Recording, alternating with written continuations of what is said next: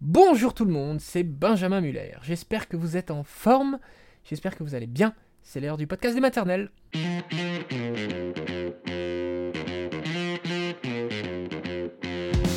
Le podcast des maternelles, le podcast de France Télévisions. Aujourd'hui, un miracle de Noël.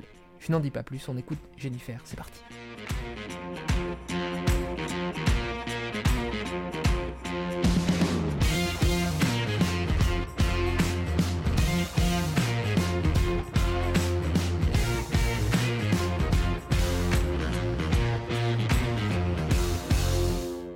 Bonjour Jennifer, vous êtes la maman d'Evan qui a 4 ans. Merci d'avoir accepté notre invitation aujourd'hui dans la maison des maternelles. Alors en décembre 2018, il y a 4 ans, 3 jours après votre accouchement, Evan est hospitalisé d'urgence à cause d'une hémorragie au cerveau. Après, évidemment, on se met à votre place, des, des jours et des jours d'angoisse aux côtés de votre bébé. Et puis un miracle, le 24 décembre que vous allez nous raconter. En préparant cette émission, vous nous avez dit que votre grossesse s'était très très bien passée, Jennifer. Le terme était prévu pour le 5 décembre. Euh, alors, comment s'est passé votre accouchement Et puis les premières heures avec, les premières heures avec votre fils? Alors, la grossesse, elle s'est très bien passée, j'ai pas eu de soucis. Effectivement, le terme était le 5, donc je suis allée à l'hôpital le jour du terme pour voir ce qu'il en était. On m'a déclenché, l'accouchement s'est très bien passé. Donc, Evan est né le 6 décembre à minuit 6, donc c'était un beau petit garçon de 3 kg 6, donc du bonheur au moment de l'accouchement. Trop choupinou. Ouais. quoi. Mais deux jours euh, après sa naissance, vous trouvez qu'Evan est, est plus trop dans son assiette. Qu'est-ce que vous avez remarqué précisément chez lui? En fait, ce qui s'est passé, c'est que euh, il avait beaucoup de mal à s'alimenter. Euh, on a essayé de, enfin, j'ai essayé de donner le sein et euh, il le prenait pas. Les infirmières sont venues avec une petite pipette pour essayer de lui mettre dans la bouche qu'il boive quelque chose. Et euh, même ça, ça ne marchait pas. Donc, effectivement, il a été une grosse nuit à pleurer toute la nuit, vraiment, mais très intensément. Et euh, la deuxième journée, bah, très calme, le contre-coup certainement. Donc, euh, mais il ne s'alimentait toujours pas. Donc euh, là, oui, des questions ont commencé à. Ça a commencé à inquiéter un petit peu le personnel médical. Qu'est-ce qu'on vous a dit le troisième jour? Euh, bah alors, donc fin du deuxième jour, ils l'ont emmené pour bah, se faire intuber, voilà, pour qu'il ait sa petite sonde pour, Mhm. pour réussir à, à s'alimenter avec un petit masque à oxygène. Et donc la troisième journée, il était surveillé, euh, donc dans une salle à côté. Et, euh, et là, euh, donc il, s'alimentait par la sonde, euh, mais donc j'avais un petit espoir. Mais euh, malheureusement, la pédiatre est venue nous voir et nous a dit euh, on s'aperçoit avec le masque à oxygène qu'il fait des désaturations, donc il s'arrête de respirer. Et, euh, et on voit qu'il fait des petites convulsions au niveau du cerveau. Donc là, il y a vraiment quelque chose qui ne va pas. il faut, faut, faut qu'on le transfère d'urgence à l'hôpital. Oui, c'est ça. que, cet hôpital, enfin la maternité n'avait pas du Mm. tout les, les- les moyens techniques pour prendre en charge Evan. Mm. Comment est-ce que vous avez vécu ça, Jennifer? Parce que j'imagine que vous vous attendiez absolument pas à, à une situation aussi grave. Quoi. Mm. Vous vous dites, bon, il mange pas très bien, il est un peu KO. Mm. Mais euh, on C'est pense ça. pas à ça. Bah, surtout que c'est notre premier enfant, donc euh, voilà, euh, bon, le fait qu'il pleure, le fait qu'il ait du mal à prendre le sein, on nous dit au début, bon, bah, ça peut être normal, c'est le temps de s'y faire. Et puis là, ouais, très rapidement, il y a ce, il y a- ce retour-là qui il nous dit non, il y a vraiment un souci et on l'emmène d'urgence. Et là, on voit la couveuse qui arrive, la couveuse de, transport des ambulanciers. Et euh, on le met dedans et, euh, et on lui dit au revoir. En fait, ça a été vraiment très, euh, ouais, très soudain. On n'a pas eu le temps de réaliser, en Mhm. fait. On- on Mais vous l'avez suivi, j'imagine, tout de suite. Oui, vous avez oui, pu oui. sortir tout de suite et le suivre au. CHU de Rennes Oui, oui, en fait, on a, enfin, moi j'ai signé les papiers, j'ai dit je peux pas rester, euh, voilà, euh, loin. Donc la maternité était pas très loin, c'était à un quart d'heure de, de route. Euh, donc on, on a suivi l'am- l'ambulance et bon, à partir de là, nous on l'a plus vu, Evan. Il est, il est rentré directement en, en soins. Les infirmières ont commencé à. On vous parlait de diagnostic déjà? Vous avez entendu non, quand alors même pas des du mots? tout, pas du tout. Là, on savait pas. On, on naviguait à vue. euh, on a attendu. euh, c'était des heures très très longues, je sais pas combien de temps. Ouais, on a pu attendre euh, dans la salle d'attente sans avoir des, des nouvelles euh, vraiment précises. Et puis euh, là, par contre, on vient nous chercher et on commence à nous parler. Alors malheureusement, on commence à nous dire des, gros mots pour dire dire méningite, euh, AVC, euh, hémorragie cérébrale, mais sans pour autant être sûr. En fait, ils nous ont juste annoncé des mots comme ça, mais sans, sans pour autant que les examens aient été faits. Quoi. Alors vous êtes allé après au service de réanimation donc du CHU de, Rennes. Là, c'est pareil, j'imagine, ce sont des longues heures d'attente. Qu'est-ce qu'on finit par vous dire au bout d'un moment? Mm. Alors, avant d'entrer en réanimation, il passe quand même un, premier scanner où là, effectivement, il voit qu'il y a du sang dans les ventricules de son cerveau. Mhm. Euh, donc là, il part directement en réanimation. Et c'est une ambiance très pesante, hein, la réanimation, euh, la réa néonate.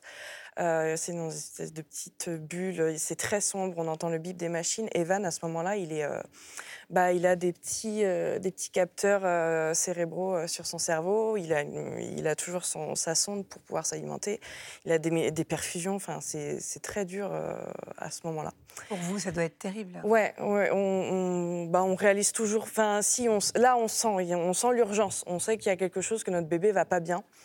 Euh, mais sans pour autant, on n'a pas de solution pour l'instant. Donc, euh, Et pas de diagnostic fixe non. fixe non plus. Non, bah juste pas de pronostic en non, tout cas. pas de pronostic, pas du tout ça. Et en fait, ils nous en ont jamais parlé du pronostic. Ils nous ont mmh. jamais dit, il va se passer ça, il va avoir ça. Non, c'est vraiment euh, non. Alors vous avez dû, évidemment, comme il doit rester un petit peu plus longtemps que prévu à l'hôpital, vous n'aviez pas d'affaires, vous rentrez chez vous, mmh. vous habitez à une heure du CHU de, Rennes. Mmh. comment est-ce que vous avez vécu ce retour sans votre bébé? Euh, très difficilement. Euh, surtout que bah là, ça faisait déjà plusieurs heures que j'avais pas pu le prendre dans mes bras parce qu'il était dans sa petite couveuse. Donc, euh, mais on savait, il fallait absolument qu'on rentre. C'était pas, c'était vraiment de la nécessité. Et j'avais appelé en parallèle la maison des parents qui est dans le, qui est dans l'hôpital mmh. sud de Rennes. Mais bon, à, ce moment-là, elle était complète. Il n'y avait pas de chambre de disponible. Donc effectivement, on, on part à la maison et bah, les questions, hein, voilà. Et s'il se passe quelque chose pendant qu'on est bah, loin, euh, il va peut-être sentir que je suis pas proche de lui, que, enfin voilà, c'est très mmh. compliqué. Oui, il y a de la culpabilité aussi, oui, j'imagine. Bah, surtout que je, là, je commence à me dire, mais pourquoi je l'ai pas vu avant? J'aurais peut-être pu euh, le sentir au moment de la maternité. Je... Donc ouais, il y a beaucoup de culpabilité, beaucoup d'angoisse. Enfin voilà. Beaucoup de questions, oui. j'imagine. Mm. Le lendemain, vous retournez au CHU. Là, mm. qu'est-ce qu'on vous dit alors sur l'état d'Evan Comment est-ce qu'il a évolué? Alors là, du coup, donc, en parallèle, ils avaient envoyé le dossier d'Evan à plusieurs euh, neurochirurgiens de la région et euh, donc ils ont finalement eu un retour. Et là, on, nous annonce euh, qu'il il faut pas opérer en fait. il faut le laisser se soigner tout seul. Alors j'ai pas les mots techniques, mais voilà en gros ce qu'on me dit. Et donc quand on m'annonce ça, bah il y a un sentiment de attendez, vous êtes en train de me dire que là, vous n'allez rien faire pour mon bébé, en fait. Il a mal, il mange pas et on va rien faire. Donc là, on m'explique, on dit non, mais en fait, une opération du cerveau, c'est très important. Hein. Donc euh, c'est vrai qu'avec le recul, je me dis oui, non, recruter un cerveau d'un petit nourrisson, c'était certainement pas la meilleure euh, solution. Mais ouais, sur le moment, on est, euh, bah, on est un peu démunis parce qu'on aurait pu lui donner un rein ou du sang, on l'aurait fait, mais là, bah, oui, en fait, il n'y a rien à faire. on vous dit ça va se résorber très certainement tout seul. Oui, mais, il n'y avait, pas de date. Y avait pas, ils ne nous ont pas dit là, dans trois mois, ce sera fini. C'est ça. Et ils vous parlent de séquelles potentielles ou pas? Alors, toujours pas. En fait, à aucun moment. Est-ce qu'ils ont senti notre angoisse qui était déjà là très prenante sur le moment? Je ne sais pas. On n'a pas eu le réflexe de poser la question parce qu'on était vraiment dans le moment présent. On voulait vraiment savoir, euh, voilà, mmh. là, au moment-là, ce qu'il allait bien. Donc, non, à aucun moment, on nous a parlé de séquelles. Et même nous, de nous-mêmes, on n'y a pas pensé. Alors, à ce moment-là, il y a une place qui s'est libérée euh, mm. dans la maison des parents de, l'hôpital. Comme ça, vous, mm. êtes, vous pouviez être proche d'Evan. Et puis ensuite, il a quitté le service de réanimation. Mm. Est-ce qu'à ce moment-là, vous avez pu le voir un petit peu plus et, et commencer à construire le lien? Parce que j'imagine que ça doit être très difficile aussi pour ça. Alors ouais, la, maison des parents, heureusement qu'elle était là, donc moi j'ai pu rester sur place. Euh, alors il y avait des, voilà, on lui touchait la main, on lui touchait le visage avec beaucoup de précautions parce que voilà, il y a des fils un peu partout. Il y avait quand même ce, voilà, ce, petit contact, mais effectivement le premier câlin a été une libération. Mmh. Vraiment, euh, bon, il y avait ses fils partout toujours, mais je, voilà, j'étais là, il sentait que j'étais là, donc euh, oui. Et puis effectivement, après, on est passé à l'étage d'au-dessus, donc qui était un peu moins dramatique que la réa néonate. C'était plus, on m'a dit des soins, voilà, des soins de confort, de, voilà, qui se sentent bien. Et euh, donc là, c'était déjà une chambre un peu moins sombre, un peu moins.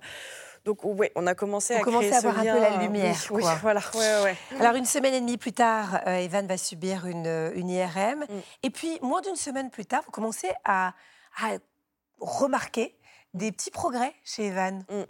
Oui, oui, oui. euh, alors le fait qu'il commence à manger euh, vraiment avec, euh, c'était plus la petite sonde, il l'avait enlevé, a commencé à manger avec une petite pipette. Plus tard est venu le biberon, mais donc il y a eu ça, il y a eu son premier bain. donc ça peut paraître anodin parce que normalement on le fait à la maternité, mais là j'avais pas du tout le temps de le faire. Donc Il a bien vécu, vous, sentez qu'il- vous sentiez qu'il réagissait bien, qu'il Ouais. était éveillé? Oui, oui, oui, je pense que autant pour lui, pour moi, ça a été un instant où on a oublié que bah, il y avait quelque chose quand même de grave, parce qu'on n'était pas là pour rien. Mais oui, il y, a- il y a ce contact, ce, ce- voir ses petites mains qui gigotent dans l'eau, l'infirmière qui était euh, incroyable avec nous, c'était un super moment, ouais. Mm. Donc je récapitule quand même euh, des- du sang dans les ventricules du Mm. cerveau. Donc forcément, on se dit, Oh, mon enfant, euh, ça va être l'horreur, euh, il aura des séquelles, Mm. est-ce qu'il va s'en sortir? Et puis, le 24 décembre, après euh, des derniers examens, que vous annonce le médecin? Alors, euh, très bonne nouvelle, on commençait à nous en parler un petit peu euh, quelques jours avant le 24, mais en disant, voilà, le médecin va venir le 24 au matin, s'il vous donne le feu vert, c'est bon. Et, euh, et, et bon, on a un peu peur parce qu'effectivement, le médecin vient et, et nous valide, il dit, de toute façon, Evan sera beaucoup mieux au sein de, enfin, de son foyer. Mais Avec Attendez sa que je comprenne bien. Donc on vous dit, il peut sortir. Oui, oui, oui, oui. Après visite du, euh, du médecin le 24, il c'est bon, vous pouvez sortir, euh, tout Mais va vous bien. n'y a repris attendiez pas quand même à, à rentrer avec votre bébé le jour de Noël? Non, pas du tout. non, non, c'était un peu inespéré parce qu'en plus toute cette période-là, moi, voilà, on sentait qu'il y avait l'effervescence de Noël au loin, mais nous, pour nous, c'était vraiment abstrait. Et là, on nous dit non, vous allez pouvoir passer Noël en famille avec notre fils. Euh, c'est incroyable, mais on petite angoisse quand même. On se dit, Bien on sûr. est quand même trois semaines euh, entourés de sages-femmes, d'infirmières, de pédiatres, et là, on va rentrer chez nous euh, avec notre bébé qui a toujours du, du coup du sang dans les ventricules. On se dit, mais comment, enfin, comment on va appréhender cette nouvelle étape, quoi? Mais euh, Et en fait, comment ça a évolué alors ensuite? Euh, bah, très bien. alors, on n'a jamais su, même au jour d'aujourd'hui, d'où venait cette hémorragie. Et Tout ce qu'on sait, c'est que voilà, maintenant, il n'y a plus de sang. Le sang a dû se résorber fur et à mesure, euh, au bout de six mois, six mois, un an, je pense qu'il n'y avait, il plus rien. Mais lui, il avait aucune séquelle. Enfin, je le voyais au bout d'un mois, c'était un bébé tout à fait euh, normal. Oui, il, enfin, voilà, il Il grandissait s'est très bien. Oui, totalement voilà. normalement. Et là, aujourd'hui, il va très bien. Très bien. C'est un petit garçon qui est plein de vie, euh, qui sourit tout le temps, qui est intéressé partout. Donc oui, on oublie, on oublie tout ce qui s'est passé.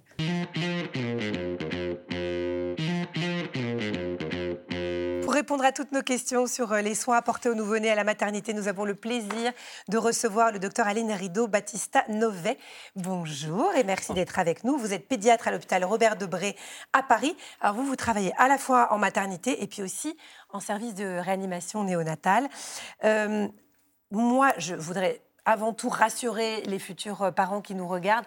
Ces fameuses hémorragies, euh, est-ce qu'elles sont rares et à quoi est-ce qu'elles sont dues? Chez les nouveau-nés à terme, on va rassurer tout le monde, c'est quand même extrêmement rare. hein. Euh, Oui, c'est beaucoup surtout plus chez les bébés prématurés. Exactement. exactement. Nouveau-né à terme, c'est vraiment très rare, donc déjà, on peut se rassurer là-dessus.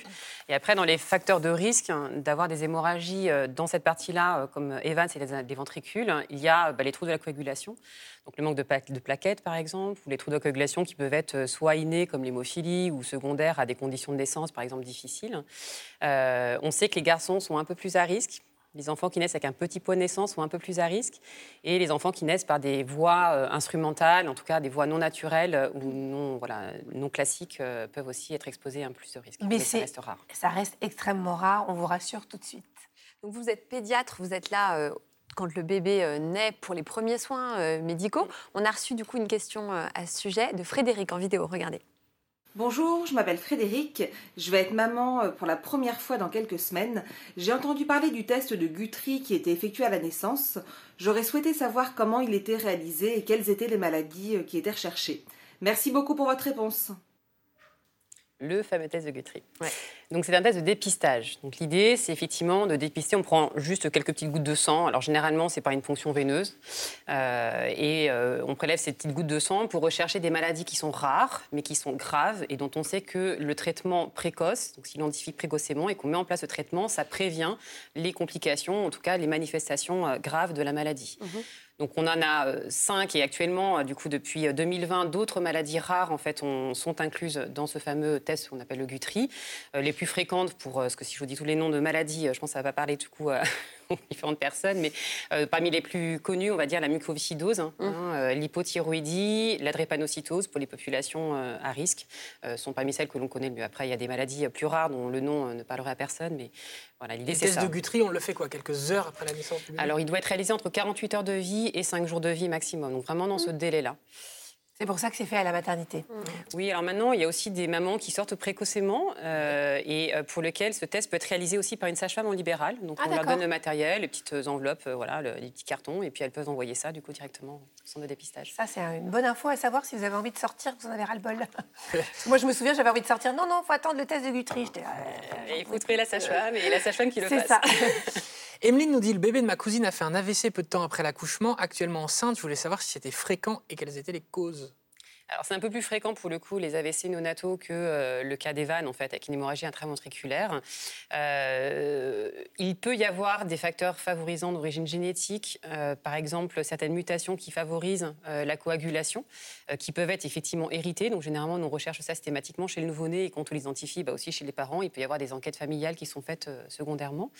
dans la majorité des cas, on n'a pas d'explication en fait hein, à l'AVC, mais ces facteurs favorisants sont recherchés et des pathologies maternelles comme le lupus aussi qui sont parfois euh, non diagnostiqués chez les mamans bah, sont diagnostiqués à cette occasion. Et après avoir fait un AVC à la naissance, est-ce qu'il y a plus de risques d'en faire tout au long de la vie? Alors c'est exceptionnel, sauf dans les maladies génétiques dont je vous parlais tout à l'heure, dans lesquelles il y a des facteurs procoagulants, comme on dit, donc protraumantiques, qui favorisent la survenue de caillots. C'est exceptionnel dans l'exceptionnel. Exactement. Euh,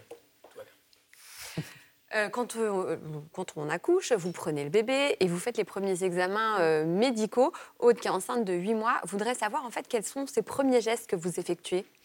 Alors, il y a l'examen médical à proprement parler, dont le but est de dépister des malformations éventuelles hein, qui pourraient nécessiter une prise en charge spécifique du nouveau-né. Et après, les premiers soins à la naissance et surtout s'assurer de la bonne vitalité du bébé. Donc, c'est vraiment deux étapes différentes. À la naissance même, on s'assure de la vitalité de l'enfant et ensuite cet examen pour rechercher des malformations. Et vous lui mettez une petite note eh ben oui. C'est le fameux score d'Agga. Agga, il faut le dire. c'est pas simple. c'est ça. et en fait, euh, le score, il est, il est bon euh, quand c'est à partir de, de quel...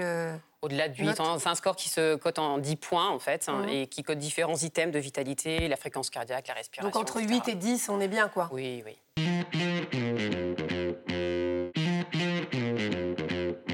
Comment se passe le contrôle de l'audition d'un bébé? Quels sont les facteurs de risque de surdité? Petite angoisse, on sent quand même. Ah oui. On peut la rassurer. Alors en maternité, effectivement, on a des tests de dépistage qu'on appelle soit les auto-émissions, soit des potentiels évoqués auditifs, peu importe le test, mais en tout cas que l'on réalise effectivement avant la sortie de l'enfant. Euh, en fonction de ce test, bah, soit on contrôle, euh, notamment en consultation d'ORL, puisque c'est un test de dépistage. Donc euh, si le test n'est pas normal, et eh ben, on va le vérifier en consultation d'ORL, sans pouvoir dire bien sûr votre enfant n'entend pas. Il ne s'agit pas du tout de ça, mais plutôt d'un test de dépistage, encore une fois. Le déficit auditif sera confirmé ou pas par l'ORL ultérieurement. Mais comment vous faites techniquement pour faire ce contrôle? On met un petit appareil dans l'oreille de l'enfant et uh-huh. puis on envoie un petit signal qui va faire son chemin et on reçoit, on recueille le, euh, la réponse, la transmission euh, nerveuse en fait de ce signal-là. D'accord. Euh, donc voilà, donc des fois quand il y a un peu de liquide dans l'oreille par exemple, et c'est une des principales causes de non-capture du signal, ben voilà, on ne capte rien et on mm. recontrôle le test ultérieurement. Fanny nous dit Je vais accoucher de mon deuxième enfant cet hiver. Je voulais savoir quelles sont les bonnes pratiques en termes de maladies hivernales comme la bronchiolite. Ah oui, c'est le gros problème de l'hiver et donc il faut absolument prévenir hein, les transmissions entre fratries par exemple, il y a souvent des enfants en bas âge dans les familles, donc euh, faire attention au lavage des mains. Si les gens sont malades, bah, ils ne viennent pas à la maison. Si les mamans sont malades, les parents sont malades, les fratries sont malades, bah, plutôt porter des masques quand on est en contact rapproché avec les bébés. Euh, si c'est les enfants euh, en bas âge autour, bah, éviter de faire des bisous. Moi, ce que je conseille généralement aux familles quand je les vois en maternité, c'est quand il y a des enfants dans la famille de privilégier plutôt les bisous au niveau des pieds, au niveau du ventre, plutôt qu'au niveau des mains du bébé, parce que le bébé va porter ses mains à sa bouche, au niveau du visage, pour éviter effectivement ce risque de transmission.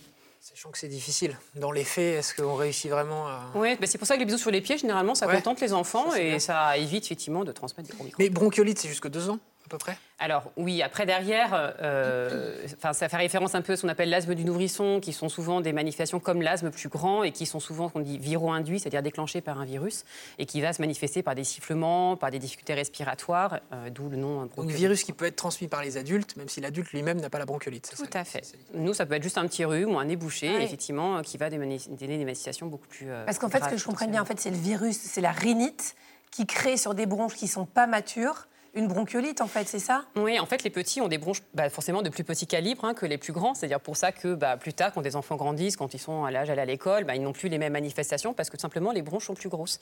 Et l'inflammation créée par le virus va rétrécir le calibre des bronches et c'est cette difficulté de passage de l'air qui donne ces sifflements que vous entendez en fait. Et ces difficultés Et respiratoires. sur la bronchiolite, il faut aller quand aux urgences? Alors, dès que votre enfant a du mal à s'alimenter, euh, ce qui est souvent le cas hein, chez les tout petits en fait. hein, C'est le premier symptôme. c'est hein, le pour premier symptôme, vécu, effectivement. Euh, surtout quand on est allaité, ça demande un effort particulier euh, de pouvoir euh, faire sortir le lait du sein. Donc c'est souvent voilà, les premiers symptômes que vous voyez, c'est effectivement celui-ci. Ou alors on voyait qu'il est vraiment gêné pour respirer. Et ça, on le voit, hein, les enfants creusent en fait. Ça leur demande vraiment un effort pour respirer. Et quand c'est le cas, effectivement, il faut aller se rendre aux urgences pour, pour avoir une première évaluation Mhm. et si besoin, effectivement, hospitaliser l'enfant. Mais notre critère nous, d'hospitalisation, c'est vraiment l'âge et les difficultés d'alimentation. Bien sûr, après, si l'enfant ne s'oxygène pas bien, etc., bien sûr, on va l'hospitaliser également. Donc là, vous parlez de la- de la- des, des symptômes de la bronchiolite. Marine, qui est euh, maman d'un bébé de un mois, elle est assez stressée de ne pas reconnaître euh, un éventuel mal-être chez son bébé et elle demande quand il faut aller aux urgences. Quelles sont, bah. Hors bronchiolite il faut se faire confiance. Ouais. Bah, Les mamans, elles, elles, euh, elles savent, elles, ont ce, elles connaissent leurs enfants en fait, donc il faut qu'elles arrivent à se faire confiance. Euh, quand il y a quelque chose qui ne va pas chez son bébé, on le voit en fait. Soit parce que l'enfant euh, bah, euh, est plus mou que d'habitude, ne se réveille plus du tout comme avant. On, on a cet instinct maternel et c'est toutes les mamans l'ont en fait, qui nous fait dire bah voilà c'est pas comme d'habitude. Et donc alors, évidemment, il y a les choses euh, graves. hein. L'enfant n'arrive pas à se réveiller, euh, est complètement mou, euh, change de couleur. Ou là, évidemment, il faut aller aux urgences. Quand on a de la fièvre à l'âge de 3 mois, il faut aussi aller aux urgences parce qu'on fait tout un bilan extensif. Ça peut être des infections qui sont parfois graves. À partir de combien, du coup, la fièvre? 38. Ouais. Plus À 38, on va aux urgences, on réfléchit plus pas. 38, avant l'âge de D'accord. 3 mois, on va aux urgences. Euh, pas de doliprane, parce qu'il faut que la, fièvre soit attestée effectivement par le médecin qui, euh, qui accueille l'enfant et, euh, et que les examens conséquents soient, soient réalisés. Euh, donc euh, voilà, après, euh, évidemment, si les mamans sont inquiètes de, l- de- de l'état inhabituel de leur enfant et qu'on n'est pas dans une cas d'urgence extrême, c'est-à-dire pas de changement de coloration, bah, n'hésitez pas évidemment à consulter un médecin hein, pour une première évaluation. quoi. Vous dites les mamans, les papas aussi. Tout à fait, fort bien. C'était Attention, fort bonne remarque, docteur. excusez-moi. non, je, voulais savoir si c'était vraiment juste les mamans. non, je suis payé pour dire Non, ça en bien. fait. Ce qui est la phrase que je, que dis le plus souvent dans cette émission. que- C'est pas grave, ça ira. Euh, combien d'examens pédiatriques y a-t-il entre la naissance et la sortie de la maternité Vous demande un papa, Pierre? Ah, fort bien, Pierre. Pierre, il y a au moins deux examens euh, pédiatriques. Un le jour de la naissance, alors qui n'est pas forcément réalisé par le pédiatre, ça peut être réalisé effectivement par une sage-femme également. Et puis un deuxième examen, généralement le jour de la sortie. Et puis entre deux, si bien sûr euh, l'enfant a euh, quelque chose de- d'anormal ou de- d'inhabituel, on va effectivement solliciter le pédiatre pour un autre examen.